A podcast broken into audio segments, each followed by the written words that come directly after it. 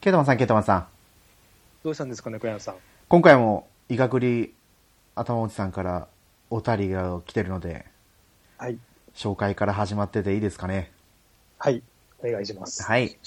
というわけでですね、ゆるふわイガクリ頭さんからお便りをいただいてます。はい。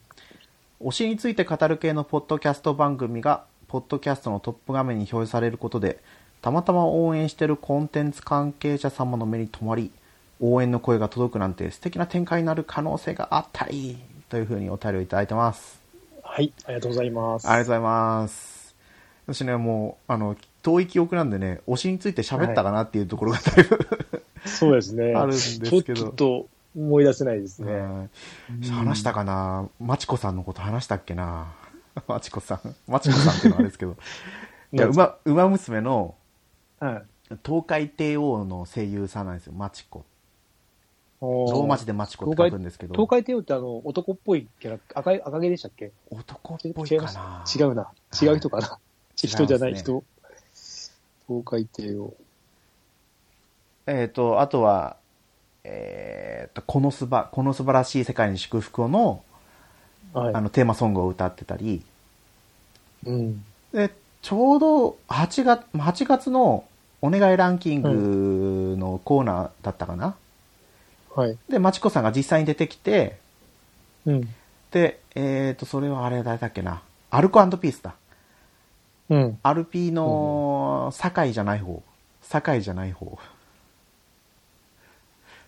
さ、 どっちが境かわかんない けど、ちっちゃい方が酒井だと思いますね。ちっちゃい方が酒井。ちょっと名前今出てこないですけど、その人が考えたストーリーに当てれこをするって役をやってたんですよ。奥さん役で。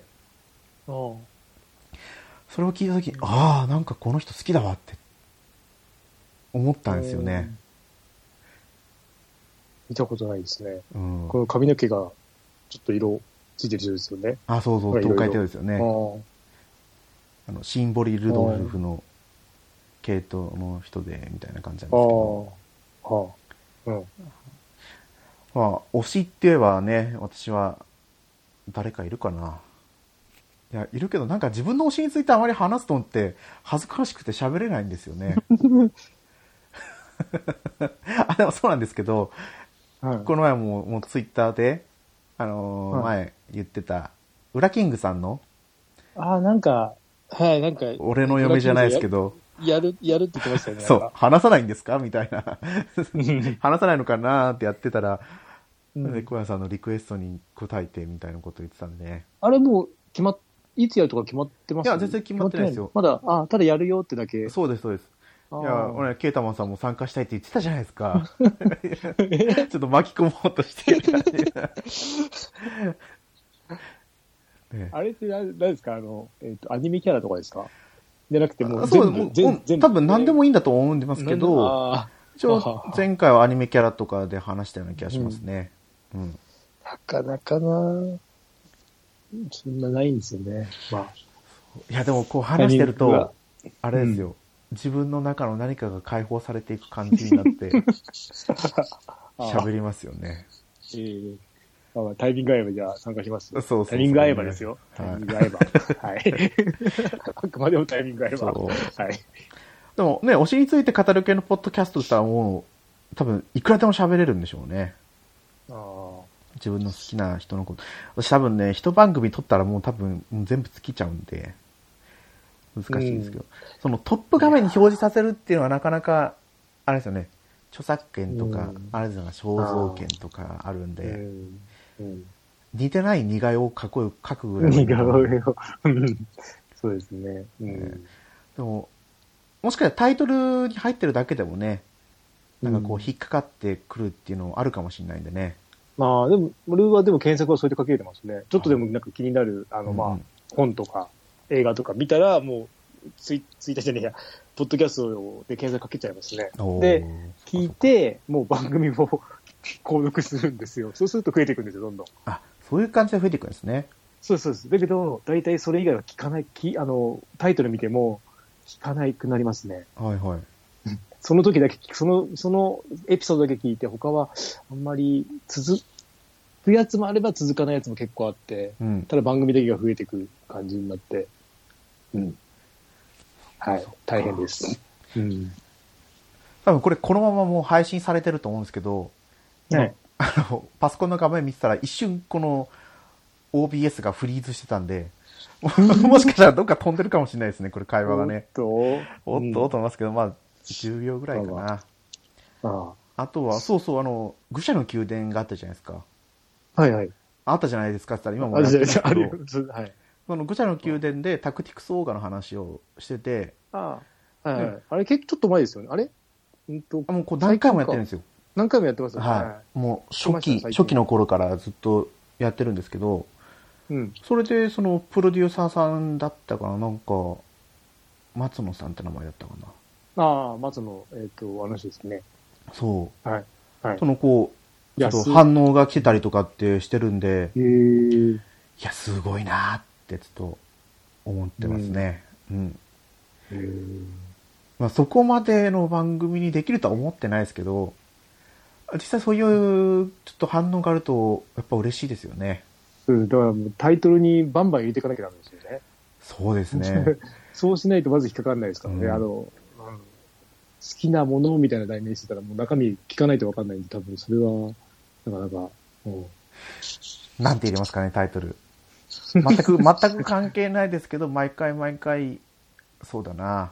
うん。私の好きなコスプレイヤーさんの、いおり萌えって名前入れとけば引っかかってくれますかね。ジオリもえて聞いたことありますあ、ね。そう、いるんですよ。たま に、たまに裏キングさんに茶化されるんですけど。うんあ、イオリってあれですよね。伊藤のい、伊藤のいっていうかあれですよね、多分。そう、それで、おる。るあの、そうですよ絹、ね絹とかおるとかのおるって書いて、イオリ萌もええです寿司って言ってますよ。イオリもえ寿司。ねなんだなんろだろう、寿司。ああ、中川さん、こういう人が好きなんですね。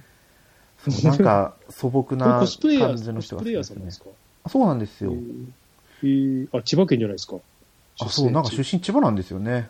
そう。うん。びっくりしました。えーうん。素朴な感じの人が好きだったはずなんですけどね。違うな。うん、まあ、 そう、はい。そうね、はこっいちの方の話になっていくとまたあれですけど、はい。まはあ、もし、もしなんかね、私の心のタガが外れたら喋ってる時があるかもしれないですね。うんい。。はいうん。ゆるふわいがぐりあたまさん、ありがとうございました。ありがとうございます。じゃあ今回はですね、はいあの、満を持してじゃないですけど、はい。私、猫やんが、テイルズ・オブ・アライズを買ってプレイした感想を喋らせてもらおうかなと思いますので、はい。お付き合いよろしくお願いします。はい。よろしくお願いします。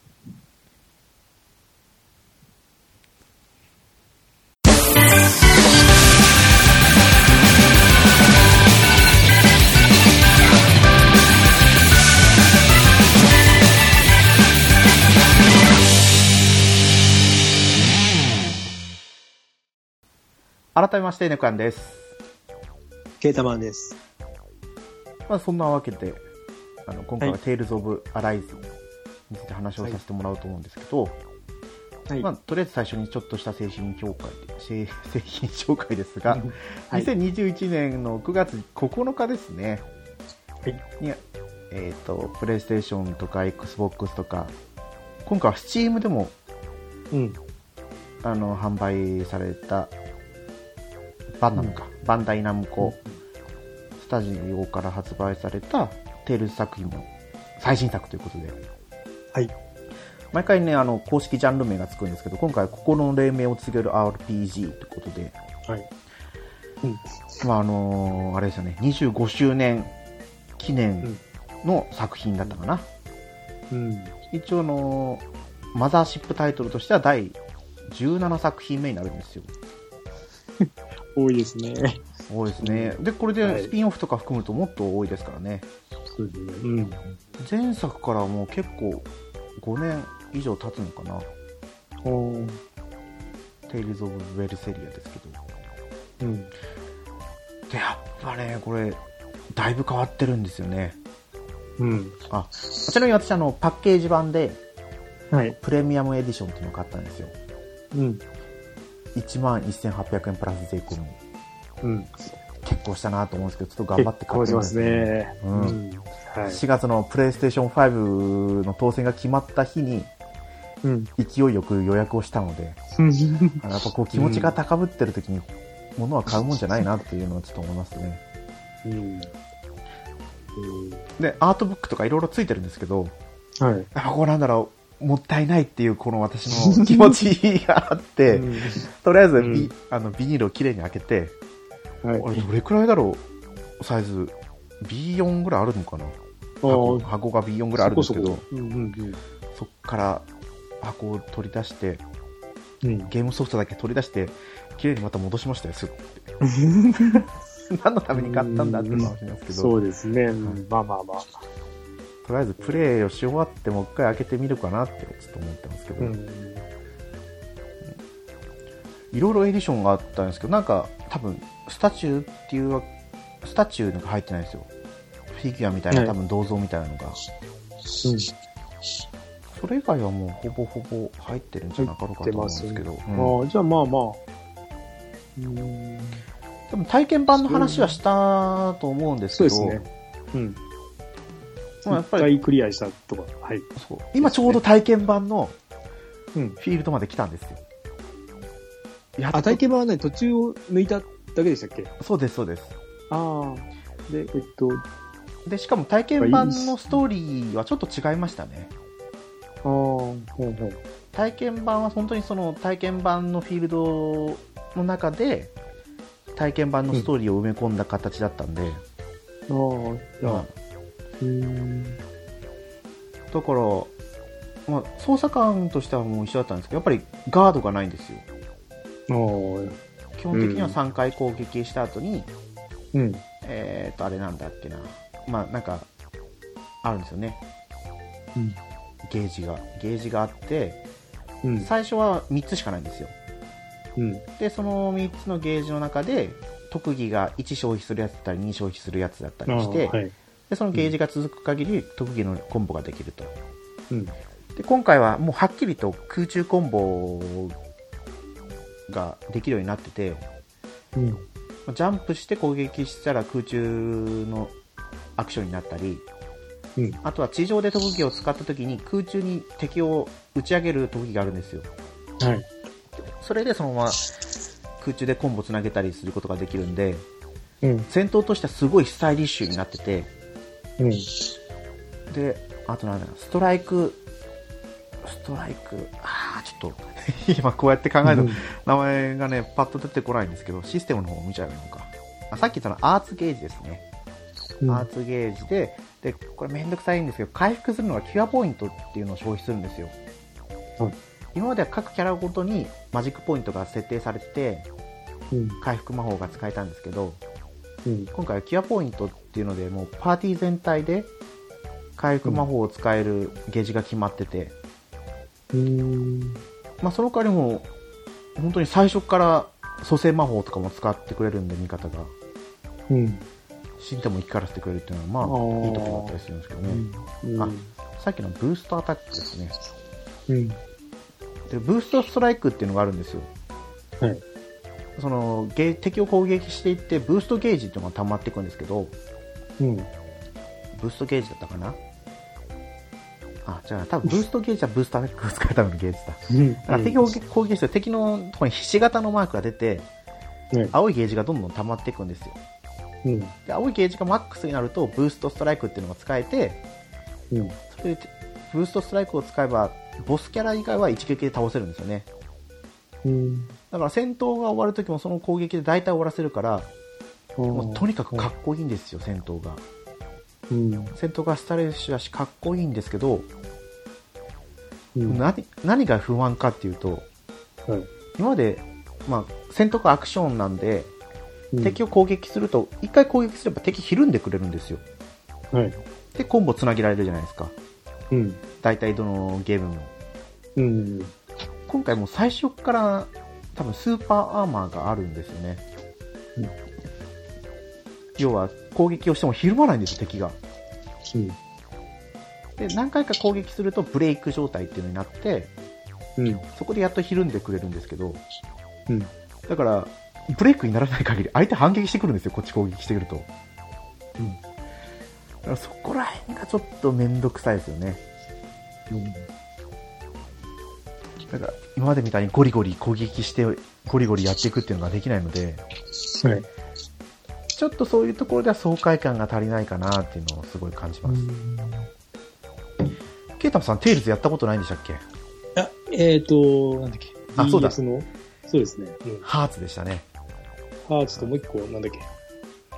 えーっと、あとあのテンペスあトのテンペストそうそうそうです、そうです、そうそうだです。そうだそうだうん、えーででも今、公式の、あの、今、映像見てますけど、だいぶ、かっこいいですよね。やっぱ忙しそうな。うんうん。今回は本当におすすめですよえー新新規で入ってくる人にはもうすごい敷居が低いうん。系列作品かなと思いますね、ただそのなんだろう回復アイテムうん。高いんですよあ、店売りがあってこと店売りがて敵ドロップはないんですか敵ドロップはアップル組って言って初期の、はいまあ薬草みたいなやつが敵を落としてくれてうん。中盤まで行くと多分もっと上のやつが落としてくれたりするんですけど、うん。なんだろう。で、あの、マジックポイントを回復してくれるアイテム、まあ、魔法の聖水みたいなのがオレンジグミって言うんですけど、うん。オレンジグミがそもそも店で最初売ってなくて、はい今までの作品で普通に買えたんですよ。アップルグミとオレンジグミがペアで、はい。あとピーチグミとグレープグミだったかな、パイングミだったかな。なんかいろいろグレードによってペアがあるんですけど、うん。普通に店売りしてくれてて、でしかも良心的な価格だったんですよね。うん。今回まずガルトっていうゲーム内の通貨がまず手に入らなくてえーっと、それは敵が落とすってことですか敵が落としてくれるたりあとなんか監禁アイテムを敵が落としてくれるんで、ああ。監禁させるのとあとサブミッションうん。サブストーリーをクリアしていくとちょっとお金もらえるんですけどうん。もう全然足りないんですよえー、さっき言ったキュアポイントを回復するのに今回オレンジグミっていうのを消費するんですけどうん。オレンジグミやっと売り売り始めたら3000するんですよ1個3000うん。 1個3000でキュキュアポイント回復するのに3分の1ぐらいしか回復してくれないしあ死んだ時にあの蘇生してくれるライフボトルっていうアイテムをあ。うん。 1000ガルドするんですけどうん。大体こう普通にし今までの作品だと15個持ってストーリーを進めていくっていうのが当たり前だったんですけどうん。今回ボス戦とかの難易度が高いんであ、まあ、ハードモードでやってるからっていうのもあると思うんですけどうん。もうアイテムバンバン使うからライフボトルとかもカツカツになるんですけどうん。ボス戦終わってもお金がないから買えないいやー、 なかなかですね。そうただなんだろうそのハードモードにしてやってたのはここ何作品かの傾向として、そのこのテレスの武器厳選がやっぱりあるんですよはい。はい。その同じ武器でもう違ったなんかスキルがついてたりとかん。ドロップでってことですよね。そうでですして。たんでもう難易度上げてやっていくっていうのがなんか状態化してたんで私もハードでやってたんですけどああ。今今回はなんだ。敵武器ドロップしないし、うん。で武器はそもそもなんかもう、まあ、店売りで買うのとあとは鍛冶屋で作るんですよ、うんうん。まあ、多分難易度を上げるとあでも違うか、うん敵のアイテムのドロップは変わらないって書いてあったんですよねあ、じゃあただ単、ただ単純に自分の、あの、修練のためというか、そうそうそそうういうことですか。であとは多分なんだっけな、えー、とバトルスコアだったかなんかあるんですけどあー。うん。今までの作品でいうグレードっていうんですけどうん。その戦闘の評価はどうだったかうんうん。のプラスマイナスのプラス幅が大きくなるんであー周回プレイするときに役に立つんですよね、うん。それが多めにもらえるとかですかねうん。そういう、そうやって言ってくると、やっぱノーマルでやって、ストーリー楽しむのがいいの か途な。中で帰れるんですかあ、もうこれ、いつでもいつでも帰れます。ああ、最近のそんな多いですよね。そうですそうです何でも変えれるのは。うでボス戦で負けてもリトライしてうん。あ戦闘前のメニュー画面からやれるんであ、じゃあ、じゃあ。難易度下げてもでうん。そうまあとにかくだから今回ガードができないとかそのゴリ押しができないとかっていうのがあってうんうん。やっぱなんか今までと違ったテイルズだなっていうのをすごく感じますねうん。そうですうん。そうまあストーリーとしては何だったかなレナ人とダナ人って2つの星の種族がいるんですけど、これって、あれですか、テイルズ独特ではなくて、あの、この、この作品だけのものそうですね、そのだこの作品だけ。あ、ははいはまいあ何作品かこの別の惑星っていうのが絡んでくるのがあるんですよい。うん。テイルズ・オブ・エターニアもそうだし、うん。えーと、どこだ、 どこだ、一気に忘れてた。多分テイルズ・オブ・シンフォニアも別世界があったような気がするし、テイルズ・オブ・グレイセスうん。との別の惑星があったと思うんですよね。うん。ただ、他の作品に関しては基本的にはもう一つの世界の中で物語が進んでいくんですけど、今回は2つの惑星がありますね。行き来できるのかどうかはちょっと私の進捗状況だとわからないんですけど、うん。まあ、そのダナ人の星がレナ人に攻め込まれてうん。でもレナ人に征服された後の300年後の世界なんですようん。でそのなんかレナ人の王様になるためにはうん。スルドブリガっていうなんか争いを勝ち抜かなきゃいけないみたいではそのスルドっていうなんだろう将軍みたいなのが5人いるんですけどうん。その5人がいかにして自分活躍してうん。一番活躍した人がそのレナのトップになれるみたいなうん。中でそのダナ人がすごい迫害されてるところで、うん。まあ、レジスタンスみたいなところでこう一年発起してやっていくぞみたいなところから始まりましたねうん。ただ主人公アルフェンっていうんですけどはい。鉄仮面つけてるんで最初もう仮面も顔もなくてうん。うん記憶喪失で名前も覚えてなくて周りからも鉄仮面しか呼ばれてないんですようん。で今レベル20ぐらいまで進めたんですけどはい。また本人は名前しか思い出せてなくてうん。でヒロインはレナ人なんですよねはい。何かしら多分理由があってうん。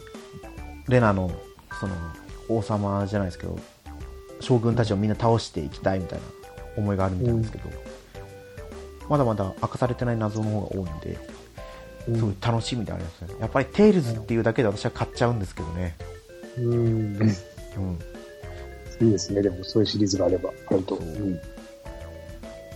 まあ今回はその武器の厳選とかもないし、うん。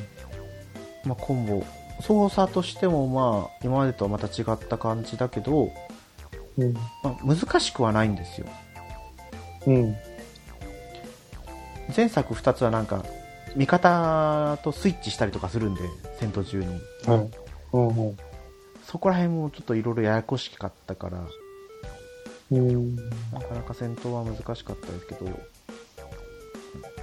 っぱりその新規参入者が少ないっていうところが難点だってディレクターさんも言ってたんでそうプロデューでサすーなんかね。うん。なかなか今のね、あの、作品数見るとやっぱり入りづらいですよね。そううんあの数はちょっと、かなり、えもうトップレベルですよね、あの、出してる数的には、タイトル。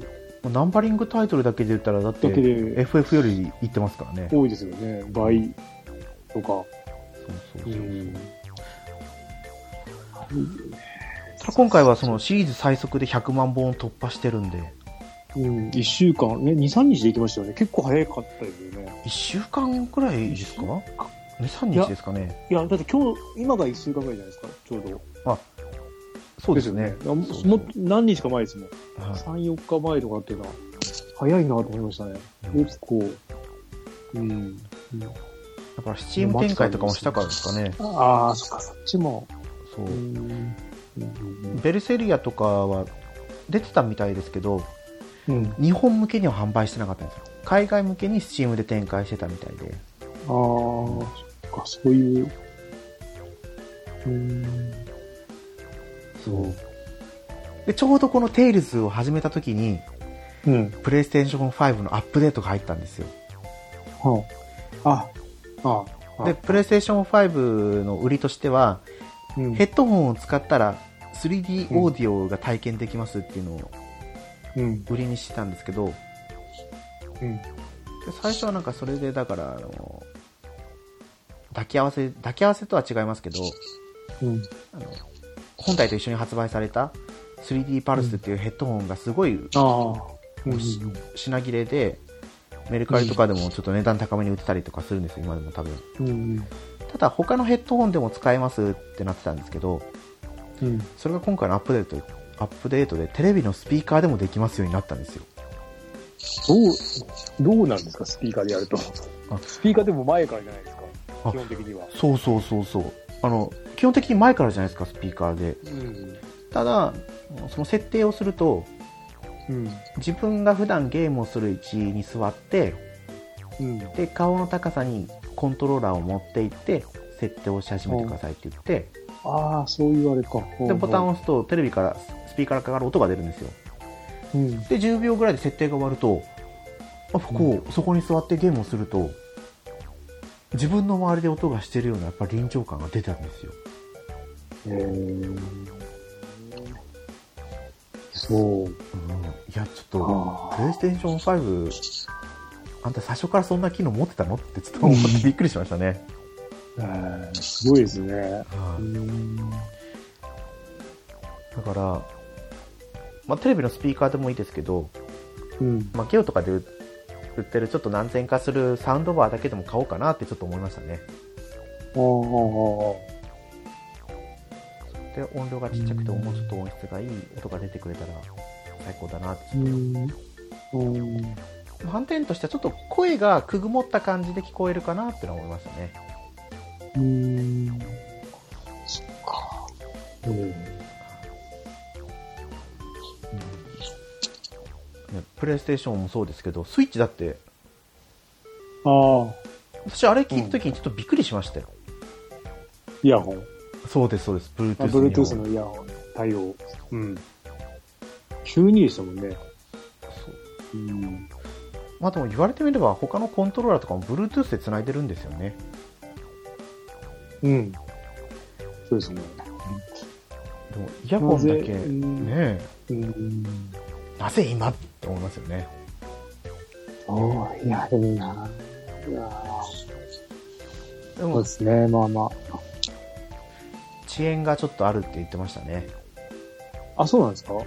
音ゲーとか格ゲーとかやるにはちょっとあれかな、みたいな。あけ結構じゃないですか。プレステとかあんま聞かないですよね、その話。そうですね。うん、で、なんかやっぱちょっと形式が、あれか、Bluetooth の、あの、番号っていうかあるじゃないですか、はいはい。バージョンの。あれが低いのとか、わかんないけど。 Bluetooth だったかななんか音声のうん。変換かなんかのやつが、タイプが違うとかなんか書いてあったような気がしましたうね。ん。うん。あスイッチはヘッドホン、イヤホンではやらないな普通に繋がんないですね。あ、うんうちはあの、あれ差し、普通にイヤホンジャックのとこにイヤホン差してああ、や刺します。りますね。うん、全くやらないですね。プレステはやりますけど、うん、 Bluetooth のイヤホン、まだ持ってないんですよ。ああ、そうですか。あ、いや、それを言ったら多分嘘ですけど、うん。それこそあの、ネックスピーカーのやつと、ああ、かく、あの、紐で繋がってるやつですか。紐で繋がってるかな。に左右が繋がってます。あ、そうです、そうです。左右繋がってます。ネックスピーカうー、んだから首のとこにかけて音が聞こえるあやあ、つそうと、いうことか。ああ、ネックスピーカーね。はいはい。あと、うんあれだ、骨伝導のああああ、イヤホンを2つ持ってるぐらいですかね。うん。それ以外でだから普通に耳に入れて AirPods みたいな、ああいうのは一個も持ってないんでまあ、今、すごい下がってますね。だからあ、そうなんですか。俺今使ってるのが、えっと、3コインズの使ってるんですよ。 3コインズで買えるんですね。でも1650円ですけど。あそれ税込みで3コイン、500円が3いや、枚ってことです500円ね。かける3倍。 いやでも、でもすごいですよ。あまあまあ、3コインズは今そんなんばっかなんですよ。はいだからそのネックスピーカー型も売ってるんですよ。へえ。それ2000円だったかな。あとは、スマホの無線充電が1000円とか。はいはい。結構すごいですよ。あの、電化、電気的なやつは。あと、なんだっけ、あの、えっ、と、毛穴のピーラー、電気ーピーラーとかもさ2000円ぐらいだったかな。あれをちょっと、ちょっと俺欲しいなと思ってるんですけど。うんまあそうまそうあさすがに体操もそうですけどね。うん。ダイソーもだってイヤホン、えっ、と、無線のイヤホン、確か、えっとね、2000、あそこも1000円、1000円で売ってたかな。確か。ダイソーも売ってたし売ってます。やっぱね、ちょっとこう、100円帯だけじゃね、あれですよね。そう。ただ、安い分、途切れるっちゃ途切れますね。あ、そうなんだ。そうか。うん。だいまあ、ちゃんとしたければ多分3000円ぐらい出せば、まあまあ、今、今なら買えますよ。アマゾンとかでセールで結構、普通のメーカーの方が3000円とかで買えるので、そっち買った方が、まあ、あとゲオとかの、ゲオもありますよね、3000円ぐらいで。3000、4000円で。いやなんかあまりこう、使う場面がないんですよね。あ、そっか。そうだそ、う。そうですね。 車移動とかしてるといらないですもんね。そうなんですよ。で、自転車に乗るときも耳を塞いじゃいけないかなと思って、うんその骨伝導のイヤホン、ヘッドホンを買ったんで、うん最初ネックスピーカーのやつを使ったんですけど、ネックスピーカーのやつだと、自分が聞こえるぐらい、 あ、そう、自転車走行中に自分が聞こえるぐらいの音量にしようと思ったら結構大きくしなきゃいけないん大で、きいですね。うわーそうですね。それはダメだなと思って、ああ、そっか、そうですね。はいうん、いやいや、まあ、そんなわけでね、ちょっとテイルズを楽しんでる、このそう1です週ねいい間ですね弱ぐらいでしたね。うん。というわけで、じゃあ今回のはいメイントークはこれで終わりにしようかなと思います。はい。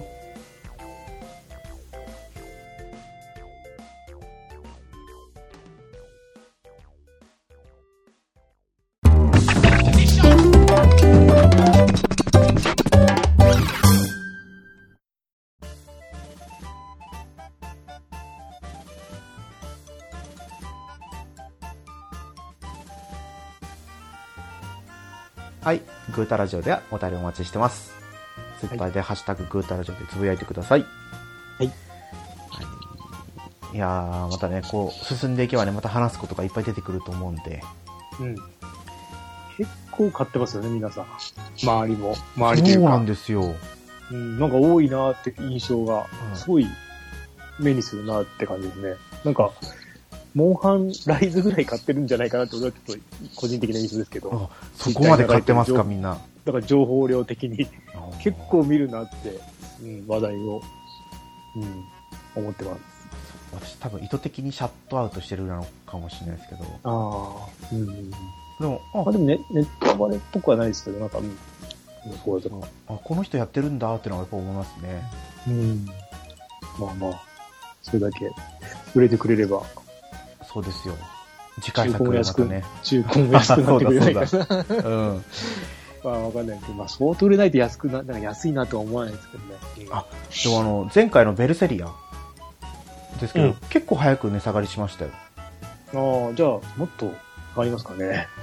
それに電子版じゃなくてそのダウンロード版うんうんうん。あダウンロード版も結構早めに2800円とかあにだそ、あそこまで来るとなんか買いやすいですよくね。らいで出たかな、うん。そうそのダウンロード版が出た時にうん。買い替えたんですよパッケージあ版からあ。うんうんでパッケージ版を売ってメルカリで売って、うんダウンロード版買いましたけど、うん。うん。同じくらいの値段で売れたんじゃなかったかなうん。そっか。パッケージ版とか、まあ、ダウンロード版もとか結構すぐ値下げしてくれるんかな今回はちょっと分かんないけど、うんみたいなそうですね。うんだからそう今までこうこの作品をとは思いろいろありましたけどうん。もう今だったら確実にこのアライズから入るのが一番いいかもしれないですね。うん。あの、旧作品をやりたいと思わなかったら。